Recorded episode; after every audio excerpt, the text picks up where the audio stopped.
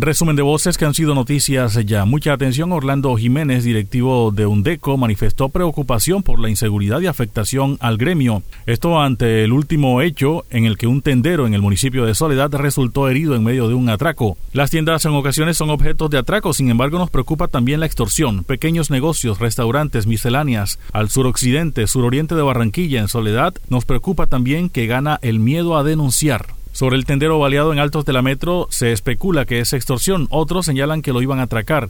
Solo sabemos que llegaron y le dispararon. Esperamos conocer los móviles, puntualizó. El fenómeno de inseguridad eh, es algo que, que nos está perturbando, nos está preocupando a, todos los habitantes aquí de Barranquilla del área metropolitana.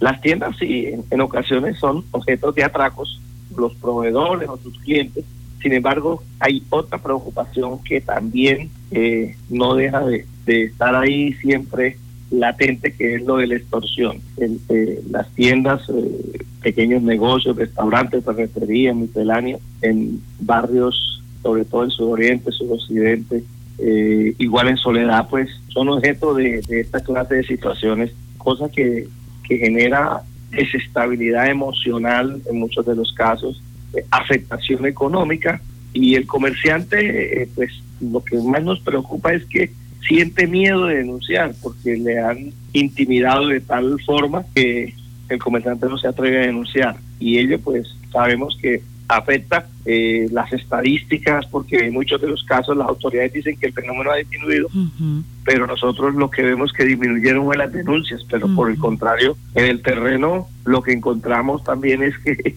eh, la situación sigue y, y se incrementa. Hablo de noticias ya el vicealmirante retirado Juan Manuel Soltau, director ejecutivo de AMPRA, Asociación Nacional de Pilotos Prácticos de Colombia.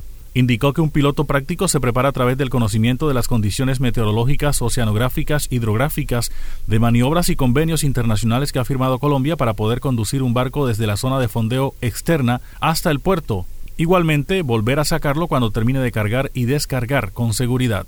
En Barranquilla tenemos 18 pilotos de primera categoría. El promedio de trabajo para ser piloto práctico es de 15 años de experiencia y formación. Solicitamos para el canal de acceso unas dragas con banderas colombianas que se puedan movilizar entre los puertos del país y no depender de dragas con banderas extranjeras que luego que terminan y se van hay que hacer nuevos contratos para un nuevo dragado. Lo heroico de estos pilotos es que bajo condiciones de estrés están realizando sus maniobras en un canal que todavía no está adecuado con las normas internacionales y que si bien se ha venido mejorando estos días, eh, necesitamos que continúe eh, el, dragado y y que este problema en Barranquilla se resuelva de manera definitiva para eh, quitar de las espaldas y de los hombros de estos pilotos la responsabilidad de lo que pueda ser eh, una parada en el puerto. Hoy el calado está en, en 9 metros, está subiendo. Eh, la Capitanía de Puerto, la Dirección General Marítima publicaron el boletín anoche y continúa el dragado en Bocas. esperamos que, que, siga aumentando y que llegue a las especificaciones de diseño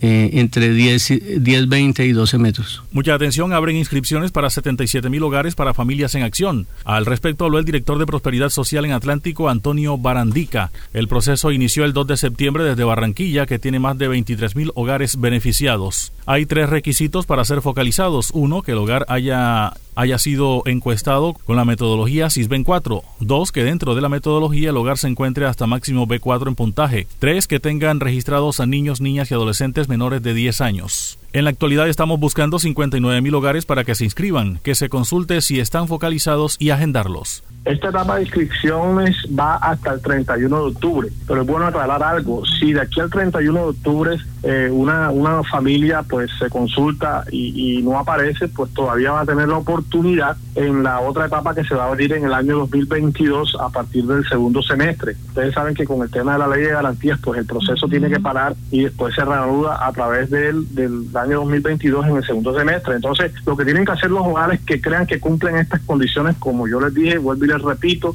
eh, que sean, eh, que tengan condiciones de vulnerabilidad, que tengan niños menores de 18 años. Eh, entonces, si no están en el CISBEN, pues tienen la oportunidad todavía de encuestarse en, su respectivo municipio en la metodología del CISBEN 4 para que ahí los categoricen y puedan entrar el próximo año en la otra etapa y definitiva etapa que se va a abrir para completar ya las familias en el programa Familias en Acción.